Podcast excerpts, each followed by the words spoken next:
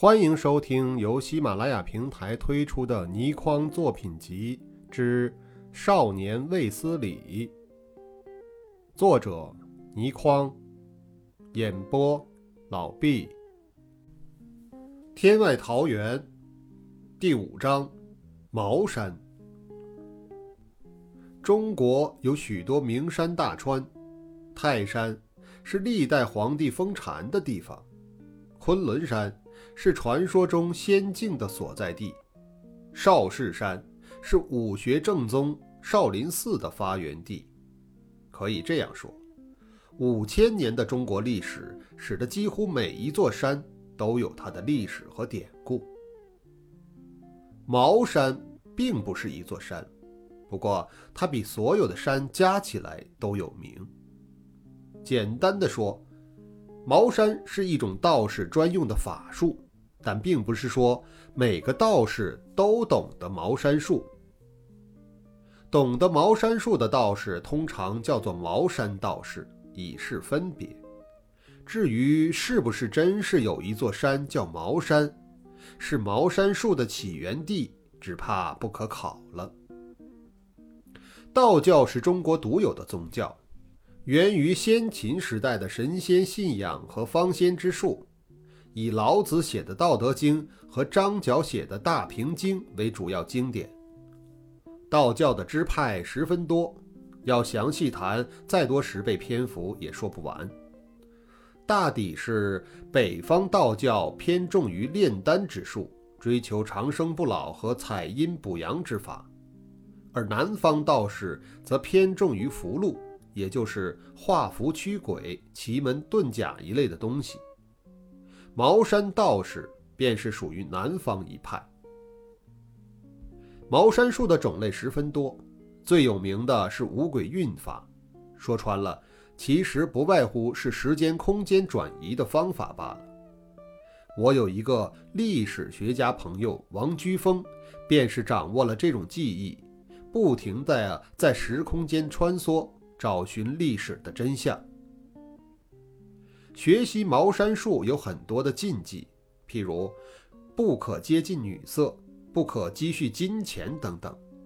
而正是由于茅山术的禁忌十分多，愿意学习的人也越来越少，所以这门神秘的古代中国秘艺已逐渐的失传了。这篇《少年卫斯理》题为茅山，当然和茅山术有点关系。各位读者不必心急，请先继续观看王天兵的日记，慢慢的便会明白了。今天我起来时已经是黄昏，我只觉得头痛欲裂，显然昨晚的酒醉还未完全消除。我醒来后的第一件事便是再找酒喝，在这个没有意义的人生。除了寻求酒醉后的迷离世界，还有什么乐趣？就在我颤抖着走往木架子找寻最后一瓶廉价高粱的时候，突然感觉背后有一股强劲之极的劲风急向我后颈抓来。虽然在这个月来，我长期被强烈的酒精麻醉着神经中枢，但是多年来的艰苦习武。反射神经依然比常人敏锐得多，本能地向前一扑，险险避开了这阴毒绝伦的一击。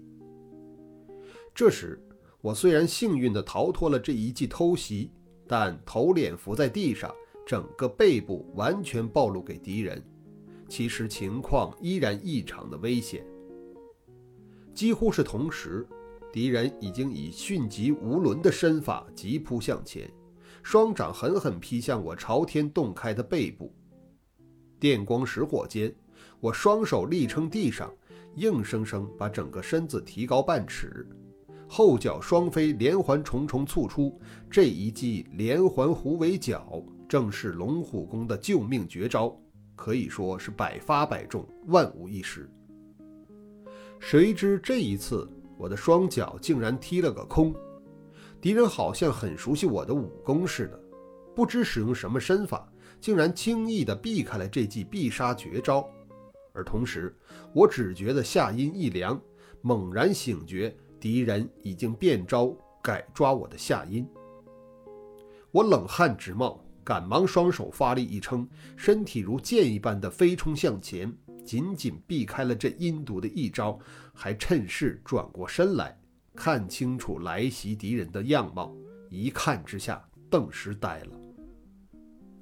其实这段时间，我失去了宣英，每天的生活仿佛行尸走肉一般，基本上已经丧失了求生意志。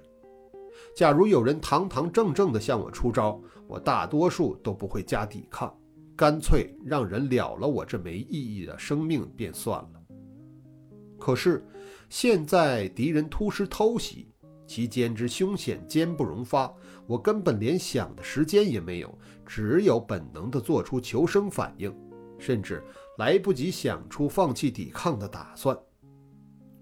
我回转身来后，只听得“砰”的一声，原来是我失去重心，重重地跌回地上。因为我见到偷袭我的敌人，而他是一个绝不应该会出现在这里的人。偷袭我的是一个精壮汉子，大约三十来岁，虎背熊腰，浑身散发出野性的力量。我知道，这双手力大无穷，曾经有过多次生猎虎豹的记录，因为他就是我的嫡亲叔叔王浩然。王浩然虽然是我的叔叔，可是年龄却比我大上不到十岁，只是由于武功高强。相信在谷中是仅次于我的第二高手，方才被推选作为元老之一。但最令我震惊的是，站在王浩然身后不远的一个人，正在静静观看着我们的比斗。这个人就是大师傅。只见大师傅穿着一身道装，面含寒霜，目光凌厉地盯着我。这几年来，大师傅潜心炼丹服药。想是希望治疗他一直沉疴未愈的病，近来更喜欢做道装打扮，所以见到他这样的装扮，我也不觉得奇怪。我呆了一呆，实在想不出大师傅怎么会找到这个小镇里的一间破烂小屋。可是此刻情况已经不容我细想，我只有立刻爬起身来，恭恭敬敬地跪着道：“大师傅。”大师傅哼了一声，过了好一会儿才说：“哼，叫的倒好听。你心目中还有我这个大师傅吗？”我内心有愧，不敢回答，只是连连的叩头。大师傅也不答话，只是重重的咳嗽了两声。王浩然赶忙替他揉背脊，好一会儿，大师傅才咳出一口浓痰，然后。王浩然再拿了一张竹椅出来，大师傅缓缓坐下。这时，我的额头已经扣得不停流血，大师傅才徐徐地说道：“ 停了吧，不要再扣了。”我这才停止叩头，可是仍低下头来，不敢正面望着大师傅。大师傅冷冷说道：“阿英呢？”我凄凄哀哀的，阿英，他不在了。大师傅居然点头，呜了一声，很好。祝家三兄弟呢？我低下头，颤声说道：“弟子不利，捉拿不到祝家三兄弟，愿受大师傅家法处置。”大师傅的回答更令人意想不到。这件事怪不得你，你先起来吧。我站起身来，满脸的疑惑，不知大师傅究竟打着什么主意，只得惶恐地解释道：“大师傅，一个月前我和阿英碰上了祝家的后人。”大师傅马上截断我的说话：“不用说下去了，一切我都已经知道了。”我心下骇然：“师傅，你……”你怎么知道的？大师傅停了片刻，才慢慢的说道：“你和阿英出谷后，我有点不放心，便叫老二跟着你们。所以，你们在外面的一举一动，我全都了如指掌。王浩然虽然在谷中六位元老中年纪最轻，可是由于他在王家排行第二，所以元老们都叫他为老二。当然，我是他的侄子，还是得叫他二叔。我虽然对大师傅的为人十分了解，他从不相信别人。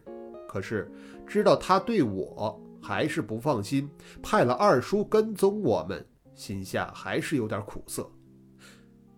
大师傅，你对我还是不放心。以上便是《天外桃源》第五章《茅山》第一集，感谢收听。